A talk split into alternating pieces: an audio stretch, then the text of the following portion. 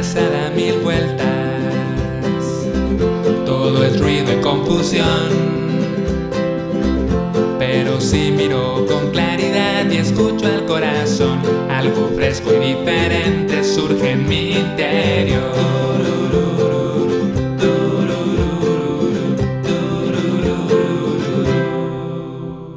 Hola, te doy la bienvenida a Meditantes. Yo soy Pedro y hoy quiero compartirte una conversación que tuve con Eric López Maya.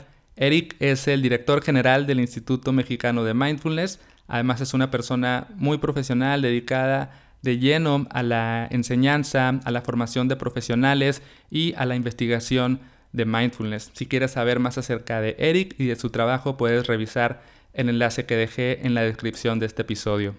Yo conocí a Eric cuando tomé el diplomado para formarme como instructor de mindfulness en el Instituto Mexicano de Mindfulness. Desde entonces pues le he seguido la pista al instituto, a Eric y recientemente estoy tomando un nuevo entrenamiento también en el Instituto Mexicano de Mindfulness. Entonces desde ahí surgió la idea de invitar a Eric a, a platicar y a que nos cuente acerca de su práctica personal de meditación, cómo empezó, y vas a darte cuenta, como hablamos mucho en esta plática, acerca de cómo la práctica de mindfulness es un camino, es algo que se va desdoblando día a día, momento a momento. También más hacia el final, Eric nos comparte algunos consejos para personas que quieren empezar a meditar, personas que ya tienen algo de tiempo meditando y también para personas que sienten o tienen este llamado o este interés o esta vocación por no solamente tener una práctica personal, sino prepararse profesionalmente para acompañar a otras personas en su proceso de practicar mindfulness. Entonces, pues espero que disfrutes esta conversación, es muy interesante, creo que hay, mucho que aprender aquí y también le agradezco a Eric por eh, el tiempo de platicar conmigo. Vamos a la entrevista.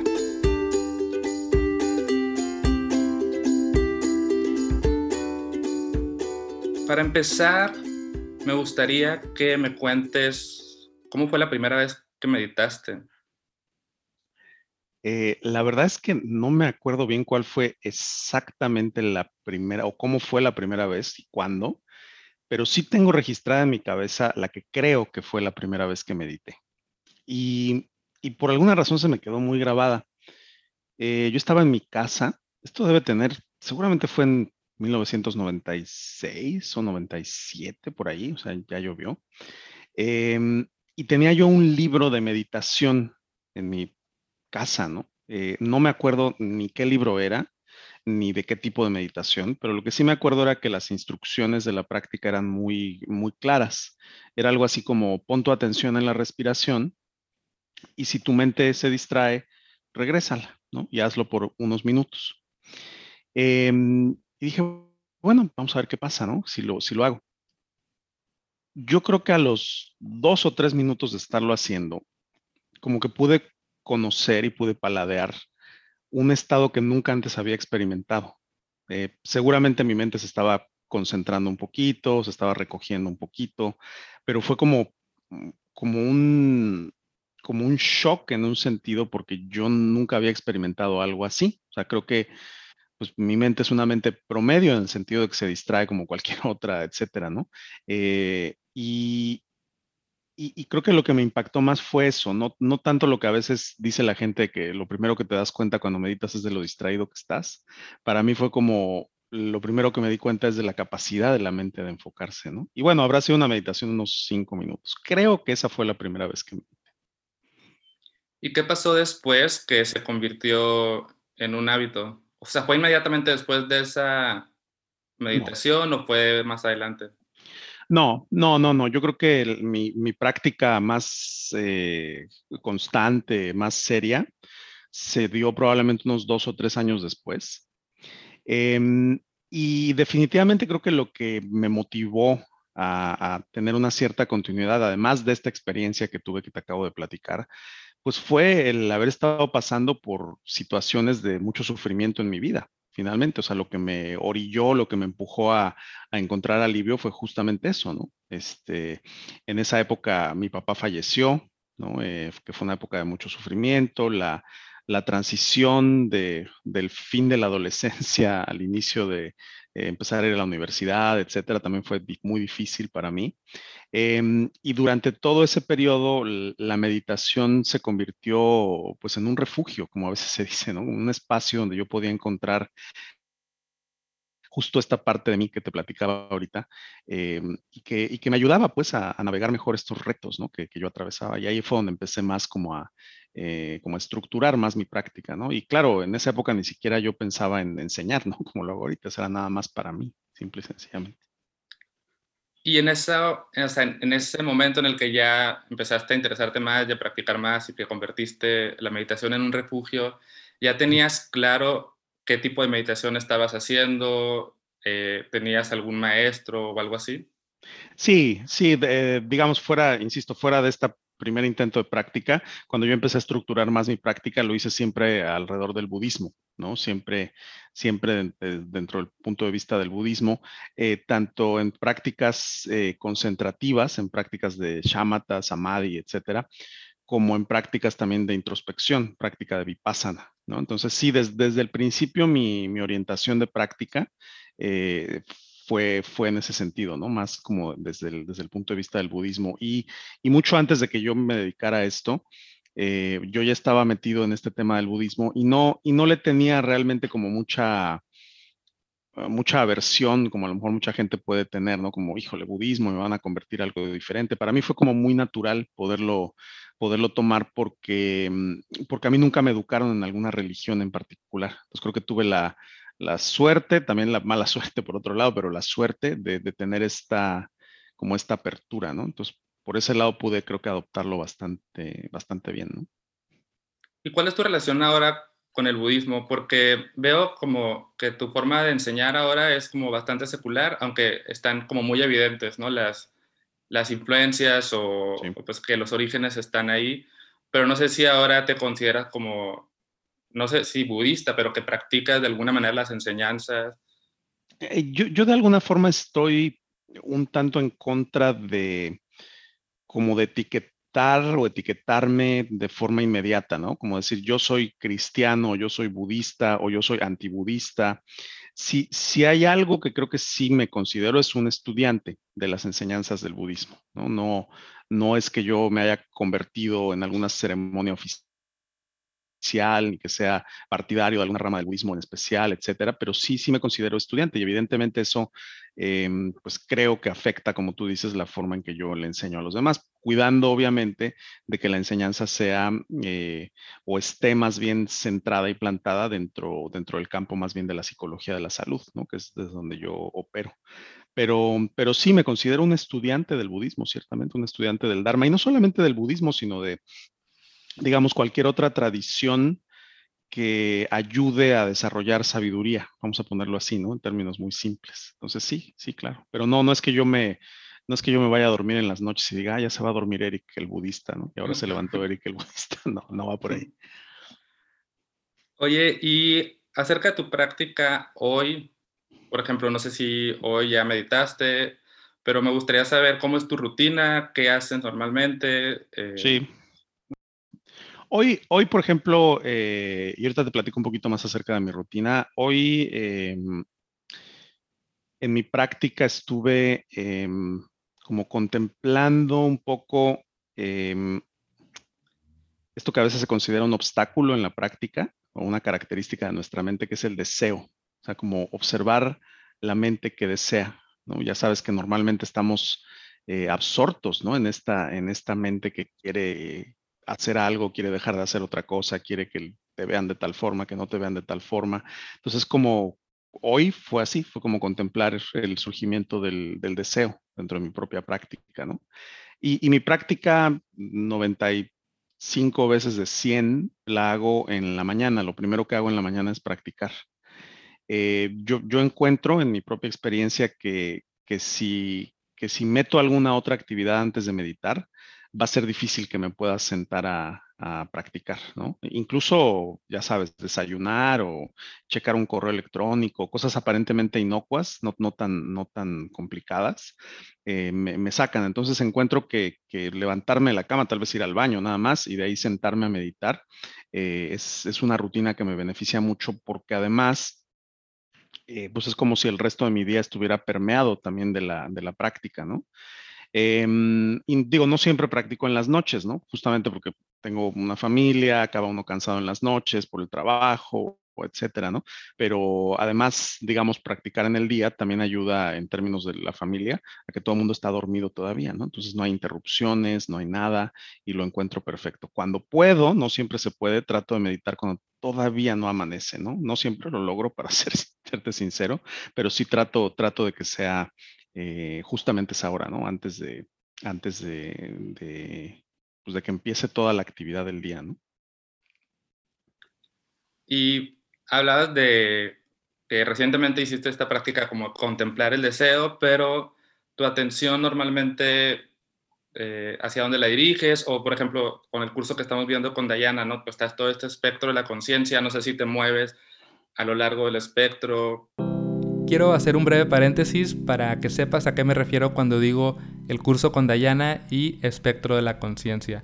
El curso con Dayana es un entrenamiento que está ofreciendo el Instituto Mexicano de Mindfulness con la maestra Diana Winston. Y en este curso estamos aprendiendo acerca del espectro de la conciencia, que de manera muy breve significa todas las posibilidades o todas las formas de prestar atención durante la práctica que pueden ir desde una práctica de concentración donde hay cierto esfuerzo, por ejemplo cuando regresas tu atención a la respiración, hasta modalidades donde hay una atención más flexible, más investigativa, más abierta y finalmente eh, del otro lado del espectro está la posibilidad de simplemente prestar atención a la atención misma. Pero bueno, esto es un tema eh, más largo, simplemente quería que más o menos supieras a qué me refiero en este momento de la conversación sigamos con la entrevista.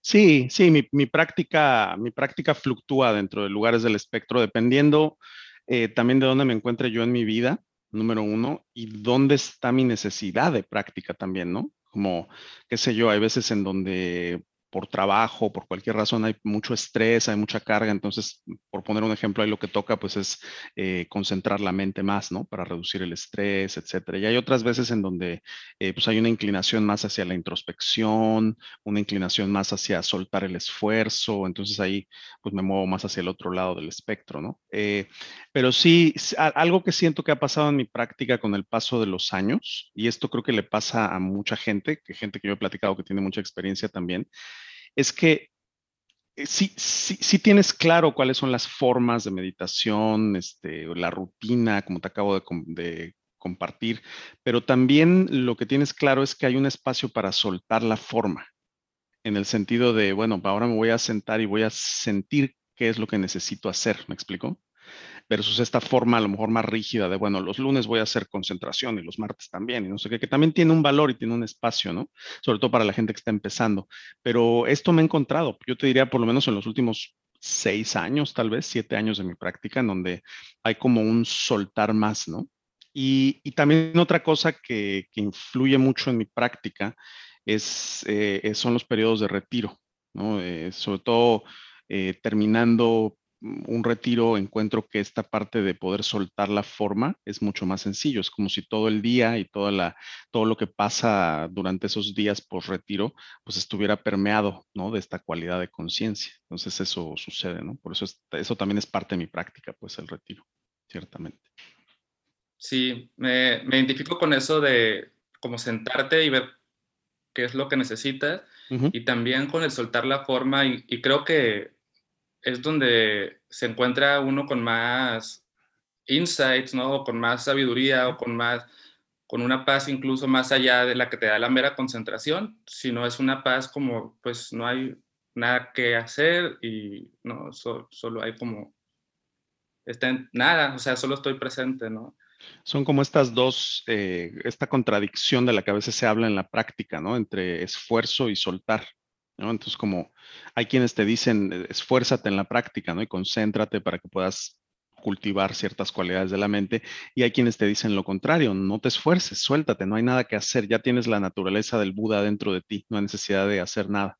Entonces ahí nos movemos justamente como entre ese espacio contradictorio en apariencia y no contradictorio a otro nivel de, esfuerzo y, espacio, ¿no? Como, como soltar, ¿sí?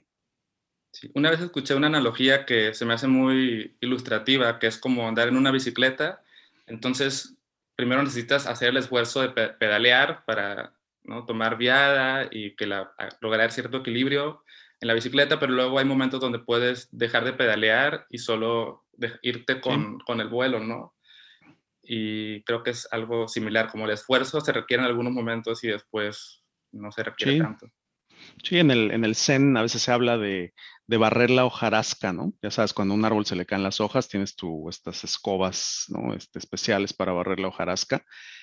Y para poder realmente darnos cuenta de la claridad que hay abajo de estas hojas, que esa es la naturaleza del Buda, hay que barrer la hojarasca. Barrer la hojarasca es todos los días, es estar practicando todos los días, ¿no? Entonces, eh, ahí está justamente como este, este balance, ¿no? Y, creo que, insisto, esta posibilidad como de Em, como de soltarnos y entregarnos más en la práctica, se da en función del retiro. Yo soy un convencido de eso. Mi propia experiencia, la gente que le enseño también, de que eh, no, no hay manera de conocer este otro espacio más profundo si no es a través de la práctica del retiro. En fin, no, no quiero ponerme en modo maestro, pero en mi experiencia lo he, lo he vivido. ¿no?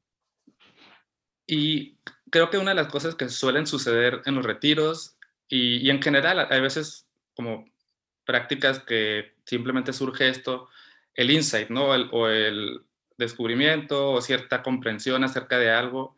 Y creo que nos pasa a quienes tenemos una práctica constante que normalmente, constantemente llegan estos insights, ¿no? A veces llegan, a veces no, a veces se quedan, a veces se nos olvidan. A veces el reto es como realmente incorporarlo en tu vida, no nada más como, oh, me di cuenta de esto. Pero quisiera saber si ha habido algunos descubrimientos recientes que nos quieras compartir. Esos como chispazos que llegan.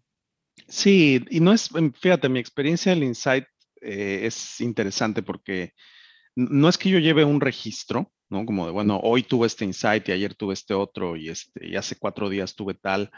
Em, pero sí han habido momentos de insight, sobre todo en retiro, no siempre en retiro, pero sobre todo en retiro, que son que son como un rayo que parte al árbol en dos, ¿no? O sea, las cosas no, no son iguales después de ese, de ese insight, ¿no? Em, ¿Qué te puedo decir con respecto a insights recientes de la práctica? Yo creo que em, uno que te puedo decir es como la conciencia que está creciendo cada vez más en mí de la importancia de tener prácticas eh, hábitos, etcétera, que, te nutran, ¿no? O sea, que te, que, te, que te den algo para que puedas funcionar de la mejor manera posible en el mundo. Y esto, insisto, puede sonar como cualquier cosa. Creo que todos lo sabemos a un nivel, no es nuevo. Creo que la, la diferencia, por lo menos en mi caso, en términos del insight, es que cuando esto llega a través de la práctica, llega a un nivel diferente hay como una comprensión diferente, que no está tanto aquí en la cabeza, digamos, sino está más a nivel del ser, a un nivel más profundo. Entonces, como creo, que hay insights que son repentinos, ¿no? Creo que todos hemos tenido, es lo que mencionabas tú ahorita que estás en el día, a lo mejor te viene algún insight.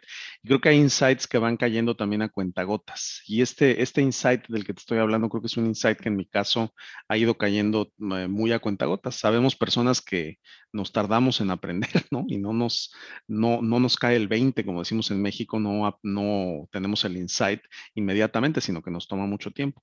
Yo creo que eso, eso es una. Y otro insight también que creo que ha sido muy importante para mí en los últimos años, también yo te diría desde que nació mi hija, es realmente encontrarme que la práctica está en todos lados. La práctica no está nada más en el cojín de meditación. Y que dependiendo de la estación de la vida en la que nos encontremos, eh, pues esta práctica va a tomar diferentes formas, ¿no? Idealmente siempre va a ser sentado en un cojín o en una silla o lo que sea, ¿no? Pero también a veces los, los retos o, las circunstancias que nos lanza la vida contienen dentro de sí las semillas de la práctica, ¿no? Yo lo veo en la crianza de mi hija, lo veo en la pandemia, lo veo en el instituto, lo veo en todos lados, ¿no? Es como aquí también hay práctica y esa es como una pregunta que me resulta interesante plantearme, la, Como decir, bueno, ¿dónde está la práctica en esto? ¿Dónde está la posibilidad de cultivar sabiduría en vez de eh, reaccionar desde la neurosis, ¿no? Desde los patrones automáticos. ¿Qué hay aquí? Porque a veces pareciera, eh, a mí me pasa, insisto, cada vez me pasa menos, pero como, como que la práctica nada más está en ciertos lados, la práctica nada más está en el cojín, o nada más está en los libros, o nada más está en la comunidad, pero es como probablemente esté en todos lados. Y esta es la noción que a mí me hace mucho sentido de la práctica. Es como esta práctica la palabra que se usa en inglés a veces es seamless, ¿no? Como sin costuras, una continuidad total de la práctica. Es, eso yo te diría que es otro insight que ha ido cayendo a cuentagotas, ¿no? Sí, tal vez es como la práctica, vamos a ponerlo entre comillas, la práctica más importante es la que está donde aparentemente no hay práctica. O sea, darte cuenta que ahí donde pensabas que no había práctica y cuando tomas conciencia de eso, quiere decir que ahí había algo que no estabas viendo y que es lo que necesitas. porque es un área donde no estaba la conciencia presente antes, ¿no? Entonces es como, eh, como diría John Kabat-Zinn, la, práctica es la vida misma, O sea, cualquier circunstancia que se presente es una ocasión. Y, esos son los pilotos automáticos en los que nos movemos, ¿no? Normalmente. Eh, es decir, mm, qué sé yo, cualquier ejemplo, ¿no? Manejar el carro en las mañanas, ¿no? Pues aquí donde va a haber práctica, esto nada más es ir a dejar a mi hija a la escuela y qué más va a haber ahí. Pero de repente hay algo que se prende, que se activa, en donde uno puede estar consciente y no desde un punto de vista yo te diría mecánico, como de, bueno, es que me bajé la app de no sé qué y la app me dice que ponga atención al manejar. Creo que no es eso. Creo que es algo radicalmente diferente. No es una tarea impuesta desde afuera, sino que es algo que surge desde la propia práctica, ¿no? Y desde, justamente desde ese insight. Para mí son cosas totalmente diferentes, ¿no? Y siempre, eh, para mí es muy importante como aclarar ese punto, ¿no? No es, no es como, y ahora es esta práctica, y ahora es esta otra, y ahora es esta otra, sino cómo se vería en nuestra propia vida eh, que la práctica estuviera permeada en todos lados, que realmente fuera una práctica, una forma de vivir la vida, ¿no?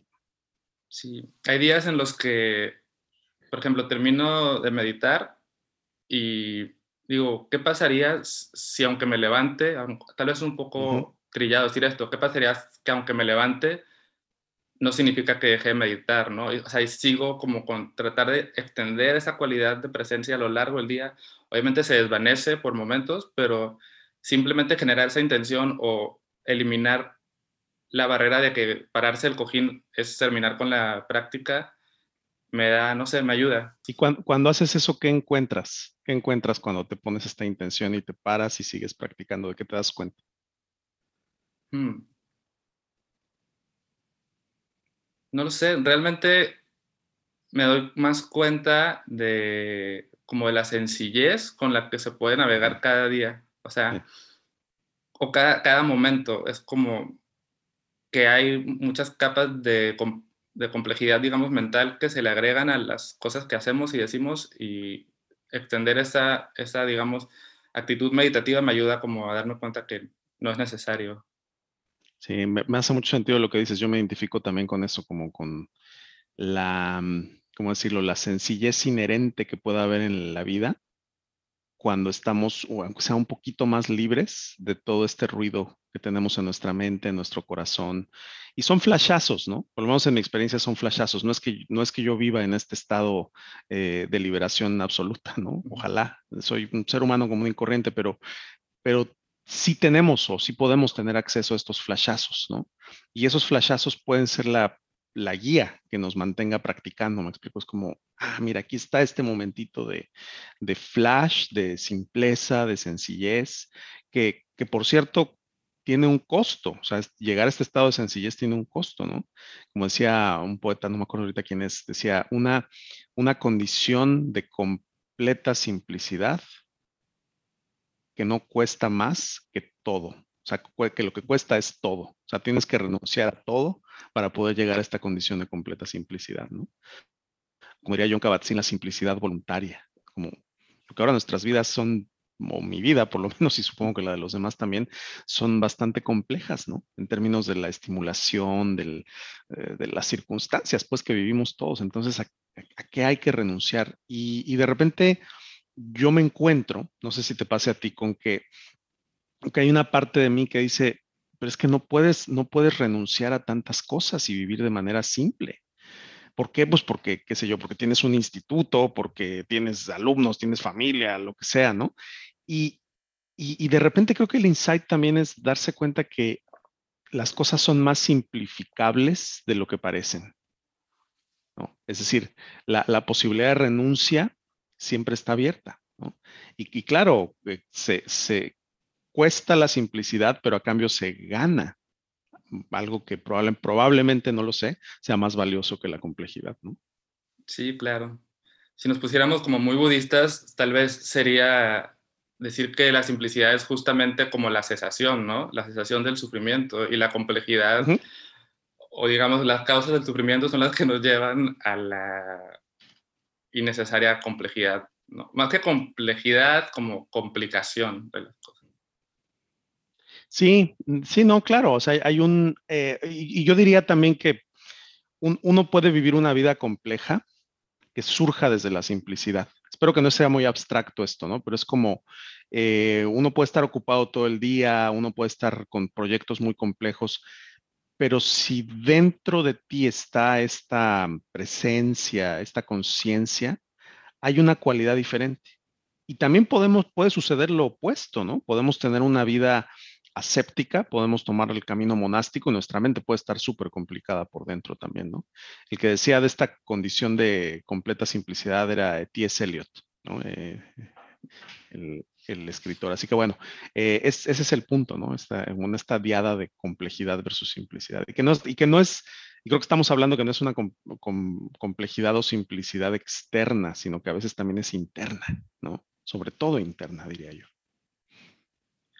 Me gustaría ahora sí hacerte unas preguntas más como Eric, eh, el experto, investigador. Me gustaría saber cómo, en qué estás trabajando ahora en esa parte, qué, qué temas están interesando. En, términos de investigación, eh, ahorita estamos, tenemos un par de años ya preparando un estudio eh, donde queremos evaluar el efecto del programa de reducción de estrés de John Kabat-Zinn, el MBCR, en formato en línea. Eh, porque bueno, esto es algo relativamente nuevo y, un poco lo que nos interesa es tener alguna medida de qué tan eficaz es esta modalidad en línea comparada con la modalidad en persona. Eh, sobre todo en población de Latinoamérica. Estos estudios ya se han hecho en otras partes del mundo, en Estados Unidos y en Europa, y lo que se ha encontrado es que ambas modalidades del curso eh, son igualmente efectivas, lo cual creo que es una buena noticia. O sea, finalmente sabemos, ah, sobre todo para los escépticos de los formatos en línea, de que esto funciona, siempre y cuando se cumplan ciertas condiciones, obviamente, ¿no? Eh, entonces, bueno, estamos, estamos metidos en, estoy metido en eso. Eso yo te diría que es el principal proyecto que tenemos ahorita.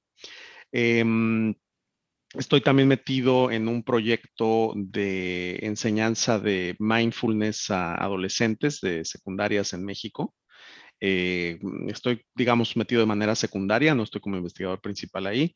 También este, estoy metido en otro, en otro proyecto de, investigación sobre eh, los efectos, eh, digamos, directamente de la práctica de meditación comparados con el tai chi en gente que cuida, gente que está enferma, ¿no? O sea, cuidadores de gente que va a las casas de las personas a cuidar enfermos, ¿no? Entonces, ¿cómo, ¿cuál es el efecto que tiene eh, la práctica de meditación mindfulness versus eh, el tai chi, ¿no? ¿Cuál es más efectivo?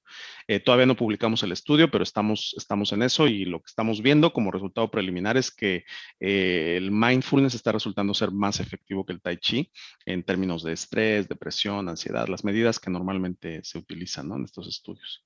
Pues bueno, ahorita mi, mi interés está ahí en la investigación y sobre todo, mucha más de mi energía está puesta en la formación de profesionales. Bueno, como tú sabes, tú eres eh, exalumno del instituto, ¿no? Entonces, eh, estamos también muy metidos en eso, ¿no? ¿Y cómo, sientes el panorama de en cuanto a la enseñanza de mindfulness a través de quienes han sido alumnos del instituto, eh, en general como todo lo, pues la efervescencia del mindfulness en, particularmente en México? Sí, Mira, yo, yo me siento satisfecho con el trabajo que hemos hecho en el instituto. Tú eres un buen ejemplo, Pedro, tu dedicación, tu práctica, tu enseñanza, etcétera, ¿no? El que, has tenido con nosotros. Eh, obviamente no, no podemos rastrear a absolutamente todas las personas, ¿no? Hay muchas gentes con las que sigo teniendo contacto eh, y sé que están haciendo muy buen trabajo, hablando del caso específico de México, en otros países de Latinoamérica también, ¿no? Em, en cuanto a la efervescencia, eh, yo creo que, mm, primero yo creo que va a seguir la efervescencia, ¿no? La, efervescencia le, va a tomar un buen rato, creo yo varios años todavía para que empiece a bajar. Em, y, yo veo, yo te diría, un riesgo principal, por lo menos desde la perspectiva que yo trabajo, que trabajamos en el instituto, que es eh, el, el, banalizar la práctica, ¿no? Y que la práctica no sea esto de lo que hemos estado platicando durante este rato, sino que se convierta pues en una, no sé cómo llamarlo, como una píldora mágica que tomas cada vez que te sientes mal. Em, y, claro, o sea, no, no, tiene nada de malo tomar una píldora cada vez que te sientas mal, pero por lo menos la propuesta que nosotros tenemos es dejar claro que la práctica contemplativa, la práctica de mindfulness es muchísimo más que eso, es un camino que puede ayudarnos a vivir nuestra vida de una manera mucho más íntegra, de una manera más eh, alineada con lo que realmente valoramos, de, una forma que cause bien al mundo, al planeta, a la gente que nos rodea, etc. Que hay una diferencia cualitativa bastante clara entre tomar una pastilla para no sentirme ansioso, por poner un ejemplo, y, toda esta práctica. Y no quiere decir que todo el mundo deba de practicar todo el espectro, pero sí tenemos que estar conscientes. Yo veo mucho eso en esta efervescencia, ¿no? Que hay, creo que esto está muy alineado con, digamos, como con el ethos cultural, con la manera de ser de las cosas hoy en día, ¿no? Es como, eh, pues queremos las soluciones rápidas, ¿no? Este, dime en cinco minutos de qué se trata mindfulness, ¿no? ¿Dónde está la meditación de un minuto? Descargo la meditación y la practico ya. Cuando en realidad parte de lo que estamos intentando cultivar con la práctica es lo opuesto, ¿no? Hablábamos de simplicidad hace un ratito. Para poder cultivar simplicidad a veces hay que soltar la prisa que tenemos por querer llegar a algún lugar. Ese es el deseo del que hablábamos hace un rato, ¿no? Es que ya tengo que terminar, ya tengo que hacer esto. Todos hemos sentido esa energía y a veces no nos damos cuenta que al practicar mindfulness desde esta postura más light, lo único que estamos haciendo es alimentar más a ese deseo. ¿Me explico? No estamos, no estamos arrancando de raíz el origen de nuestro sufrimiento, sino que más bien estamos alimentándolo bajo la fachada de que estamos haciendo mindfulness. ¿no? Entonces, un poco, un poco yo veo eso, lo que, lo que me ocupa más que preocuparme, es que desde nuestra trinchera, desde nuestra perspectiva, nosotros podamos dejar claro a la gente que formamos que la práctica conlleva esta, esta complejidad, ¿no? Eh, no, es decir, lo que nosotros defendemos es una postura profesionalizante en los instructores de mindfulness, no nada más que sea este, pues una técnica más, ¿no? Sino que haya un enfoque profesionalizante. Entonces, em, porque así es como yo lo he aprendido, ¿no? Y digo, yo respeto a la gente que enseña desde otras perspectivas, pero sí creo que, el mindfulness eh, corre el riesgo, y creo que ya lo está sufriendo en algunos casos, de banalizarse, ¿no? Eso es un poco lo que yo te diría. Sí, algo que veo también como consecuencia de eso es que, y no solo de consecuencias de eso, sino como dices, la cultura con la que vivimos es que se genera una expectativa en torno a la sesión de meditación. O sea, Pienso que si me pongo a meditar, en ese momento me voy a sentir bien, en ese momento se me va a ir el estrés. Y a veces a las personas les cuesta trabajo ver que eso, esta reducción de estrés se logra con un proceso largo y, los, y todos los beneficios de mindfulness vienen con la práctica y vienen en la vida, no en el cojín. Y además con esto que dices, un poco lo que se me viene también es que creo que nuestra cultura, de muchas formas, hemos desarrollado una intolerancia a la incomodidad y una intolerancia a las cosas que toman tiempo en desarrollarse. Y si hay algo que toma tiempo en desarrollarse adecuadamente es una práctica de meditación. Eh, hay pocas cosas que sé de cierto, pero esto lo sé de cierto. Que el desarrollar una práctica toma años, décadas, toma toda una vida, ¿no? Tal vez. Entonces, em, estoy de acuerdo contigo, ¿no? Esta, esta pastilla que se toma, esta expectativa de que con una meditación ya voy a quedar, crece. Y entonces cuando, cuando la persona practica y se da cuenta que con una sesión de meditación lo que está pasando es nada más, lo digo entre comillas, nada más, que se, lo único que está pasando es que se está volviendo consciente de la potencia de sus hábitos, en términos de qué tan distraído está, qué tan ansioso se siente, etcétera, eh, puede ser que se desilusione desde esta intolerancia a, lo incómodo. Pero en realidad lo que está haciendo es un trabajo interesante, yo diría importante, en términos de empezar a conocerse a sí mismo o a sí misma. Porque esa es la práctica finalmente, es aprender a conocernos.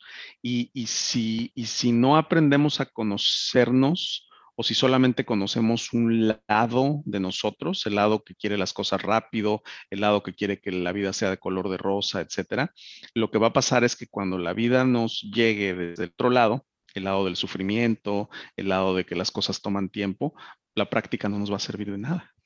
Practicamos no solo para, para generar estados positivos, sino también para saber qué hacer cuando se presenta el sufrimiento. Entonces tenemos como esta versión y esa es nuestra cultura de muchas maneras, ¿no? O sea, ocultemos todo lo que, lo que no está bien. Y no es que no exista y no es que sea una postura pesimista de mi lado, es simplemente las cosas tal y como son, ¿no? De eso se trata la práctica. Muy bien, pues para ir terminando me gustaría pedirte eh, tres consejos como para distintos perfiles de personas que pueden estar escuchando este podcast. El primero sería para alguien que quiere empezar a meditar, el segundo para alguien que sería yo, por ejemplo, alguien que tiene ya cierto tiempo con su práctica y finalmente alguien que quisiera enseñar, que creo que también, o por lo menos en, los espacios en los que a veces eh, convivo y personas en la comunidad ya están enseñando, tienen este interés en, enseñar. Entonces, pues si quieres, vámonos primeros con quienes van a empezar. Eh, yo creo que para las personas que están empezando, la palabra clave es eh, constancia, es encontrar la mejor forma, o sea, sí o sí encontrar una forma de practicar lo más seguido que se pueda, idealmente todos los días. Eh, vale más practicar por un periodo corto todos los días que hacer una práctica larga sin tanta frecuencia, ¿no? Em, en términos de qué práctica deben de hacer, yo seguiré la misma línea, la práctica que te resulte más sencilla lo que, lo que te resulte más accesible. O sea, lo que uno quiere desarrollar cuando está empezando a practicar es inercia. Si nos acordamos de nuestras clases de física de la secundaria o de la prepa o lo que sea, eh, cuando un cuerpo es empujado por una fuerza eh, determinada y no tiene resistencia, se da este movimiento de inercia. Entonces, lo que queremos es encontrar una fuerza tal para echar a andar nuestra práctica. ¿no? Em, esto quiere decir muchas cosas para diferentes personas. ¿no? Lo que yo he visto en mi experiencia es que la mayoría de las veces tenemos que empezar con un periodo relativamente corto de práctica. ¿no? Esto es algo que he aprendido con el paso de los años. ¿no? Si puedes hacer 10 minutos, es mejor que no hacer nada. Porque a veces también la, receta es práctica una hora todos los días, lo cual sería muy bueno, pero es algo que está muy fuera de la zona de confort de las personas. Conforme vas ganando más experiencia, yo diría que casi es obligación empezar a practicar por más tiempo, ¿no? Pero en, el, en un inicio, yo diría eso, la palabra clave es constancia para ganar inercia en la práctica. Y bueno, luego está el caso de las personas, decías como tú, ¿no? Que a lo mejor ya tienen un poquito más de práctica y quieres profundizar más en tu práctica o cuál sería como bueno este ahora ya se, está volviendo un poco más personal no porque bueno, claro las preguntas de diferentes personas que ya tienen cierto tiempo practicando podrían ser distintas. Hmm, creo que bueno si ya va a ser para mí el consejo yo creo que me, encuentro en una situación en más allá de querer profundizar me siento como la necesidad justamente de, de soltar formas de soltar expectativas o sea me, mm me sorprendo a mí mismo en mi meditación como tratando de, quizás como el, obstáculo del deseo, ¿no? Como de alcanzar esos pequeños eh, momentos de, ¿cómo se dice en, español? Bliss, ¿no? Esta como... Sí, se entiende lo que quieres decir, como en este, este estado de gracia, esa es la palabra, ¿no? Sí. Em, esto, es, esto es muy común. Yo creo que tanto en gente que no tiene experiencia como gente que tiene más experiencia. Yo te diría incluso que un muy buen porcentaje de la gente se acerca a la práctica con esta expectativa, ¿no? Como decir, bueno, yo quiero, yo quiero ser como los monjes o las monjas que se ve que nada les afecta y que se ve que están en un estado constante de, de gracia o de alegría o como le quieras llamar, ¿no? Em, para mí, trabajar con este, con este tema tiene que ver mucho también con revisar cuál es nuestra motivación para practicar. O sea, qué es lo que realmente te está empujando a practicar. Y, revisar eso, ¿no? o sea, revisarlo conscientemente. Porque a veces si no lo revisamos conscientemente, se va a terminar manifestando en la práctica, ¿no? Como ya, ya estás sentado meditando y de repente te das cuenta que estás deseando este estado, ¿no? Mientras que si lo revisas a priori, ¿no? Antes de sentarte a meditar o qué sé yo, que le dediques 20 minutos o 15 minutos antes de tu práctica, decir, mira, a ver, ahorita me estoy dando cuenta que mi motivación, porque tengo mucho estrés en mi vida o lo que sea, es, es sentir otra cosa diferente de lo que estoy sintiendo. Entonces, ese es un momento de conciencia. Y, y, puede ser una buena posibilidad de decir, a ver, vamos a ver qué pasa si me quedo con esto que me está pasando y no y no me voy inmediatamente a querer sustituirlo por un estado de mayor alegría, paz, ecuanimidad, etc. Y la paradoja y la contradicción es que cuando abrazamos este estado, es mucho más fácil que surjan estos otros estados. Es decir, se nos, estos, esta paz, esta tranquilidad, esta presencia que se desarrolla con la práctica, nos elude si la perseguimos mucho. Esa es como la contradicción, ¿no? Es como eh, soltar es el camino para que entre. Es la misma simplicidad de la que hablábamos hace un rato. Entonces yo, yo diría un poco eso, ¿no? Eh, ¿Y qué, qué, te ayuda a tener esta claridad, ¿no? Como a decir, porque a veces no lo vemos, me explico, a veces, a veces estás meditando y te, y te quedas atorado. Así nos pasa, ¿no? En el, deseo todo el tiempo, en la aversión todo el tiempo, en la duda, etcétera, ¿no? ¿Qué, ¿Qué te da esa claridad? Y seguramente ya sabes lo que te voy a decir, es la cantidad de práctica. Aquí, a diferencia del principiante, fíjate cómo el principiante es inercia, ¿sabes? Lo que sea para que tengas vuelo, como decimos, ¿no? Inercia. En, en, en esta etapa de la práctica, yo creo que ya lo que toca es subirle al volumen. O sea, qué sé yo, si estás meditando 20 minutos diarios, por decir cualquier cosa, pues entonces ahora súbele a 20 minutos y observa qué pasa. Es la misma lógica que platicábamos eh, con el tema del retiro, ¿no? De los retiros. Eh, hay, hay una parte de nuestra conciencia que literalmente no está accesible a menos que practiquemos con una dosis mayor. Esa por lo menos es mi experiencia. Entonces, eh, esa dosis mayor de práctica te va dando la claridad y la sabiduría, por lo tanto, de poder distinguir estos momentos, mira qué interesante, aquí está esta parte de mí que está buscando el bliss. Mm, vamos a observarla a ver qué pasa, ¿no? Y que muchas veces eh, el, el, deseo, pues no es otra cosa más que, más que la otra cara de la aversión, yo diría. A veces cuando estamos buscando una cosa en nuestra vida, le estamos como queriendo cerrar la puerta a otra, ¿no? Y ahí está la práctica, justamente. Ahí está la práctica. ¿Te hace sentido esto? Sí, totalmente. Y a mí lo que me, me ha funcionado en ocasiones que tiene que ver con, con lo que dices y que lo, lo, materializo mucho como con una sonrisa. Es como que me empiezo a reír de mí mismo, como que... Uh, y, sí. y, luego como que me relajo un poco y puedo encontrar, como dices, este balance. Definitivamente, como esta ligereza, ¿no? También de, ah, solamente es otro más de mis deseos, es otro, es mi mente, ¿no? Como dicen, bienaventurado el que se ríe de sí mismo porque nunca le faltará material. ¿No? Pero es cierto, de que hay que aprender a, a, tomársela más a la ligera, ¿no? Y sí, es cierto, eso es, creo que le das al clavo, ahí también eso es muy importante. ¿no? Y bueno, había un tercer caso, ¿no? Decías, este, la gente que se quiere formar. Primero, y probablemente lo más importante, es que si alguien quiere enseñar esto de manera profesional, de manera ética, de manera íntegra, tiene que tener una práctica comprometida. O sea, no, no hay forma, eh, y esto no lo digo yo, es decir, hay estándares en muchas partes del mundo, en el instituto, etcétera, que hablan de que uno de los requisitos no negociables es poder tener una práctica. ¿no? Es como primer punto. ¿no? Eh, segundo punto, pues también tienes que tener más que una práctica, ¿no? Si nada más fuera de practicar, pues todos los practicantes podrían enseñar. También tienes que desarrollar habilidades didácticas, también tienes que tener un, conocimiento teórico, ¿no? Acerca del, tema, el estado del arte, como, como dicen, ¿no? Em, y, yo creo que este proceso eh, no se debe tomar a la ligera sobre todo el proceso de entrenarte como maestro, como maestra. Hablábamos de la efervescencia, ¿no? De los riesgos de la efervescencia.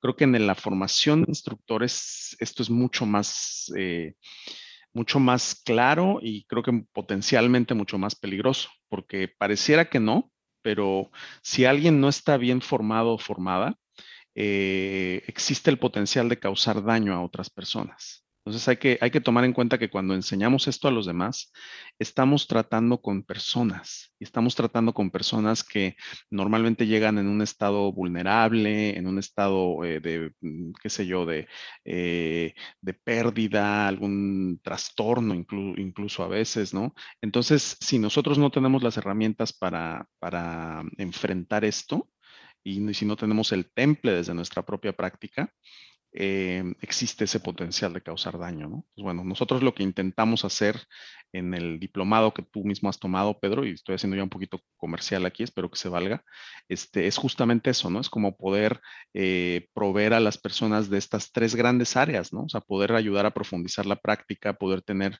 eh, un conocimiento teórico sólido, porque eso es lo que profesionaliza nuestro trabajo desde mi punto de vista, y también dotar pues, de las herramientas técnicas, ¿no? Porque no nada más, insisto, es la práctica o la teoría, sino también es el know-how, el cómo hacerlo, ¿no? Cuánto debe durar una meditación, qué palabras debes de utilizar, etcétera, etcétera, etcétera.